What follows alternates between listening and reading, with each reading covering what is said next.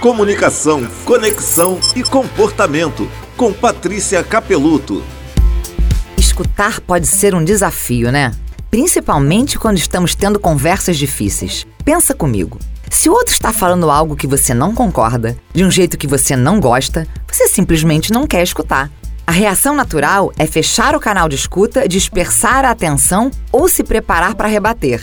Isso acontece também porque criamos alguns mitos sobre a escuta. A gente começou a achar que escutar o outro é concordar com ele, escutar o outro é abrir mão do que eu acredito e que compreender é concordar. Aí não queremos escutar. Só que isso tudo é mito.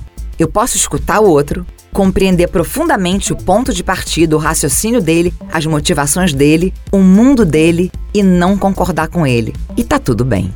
Se você quer saber mais sobre comunicação e relação com os outros, vai lá no meu Instagram, Patrícia Capeluto. Comunicação, conexão e comportamento com Patrícia Capeluto.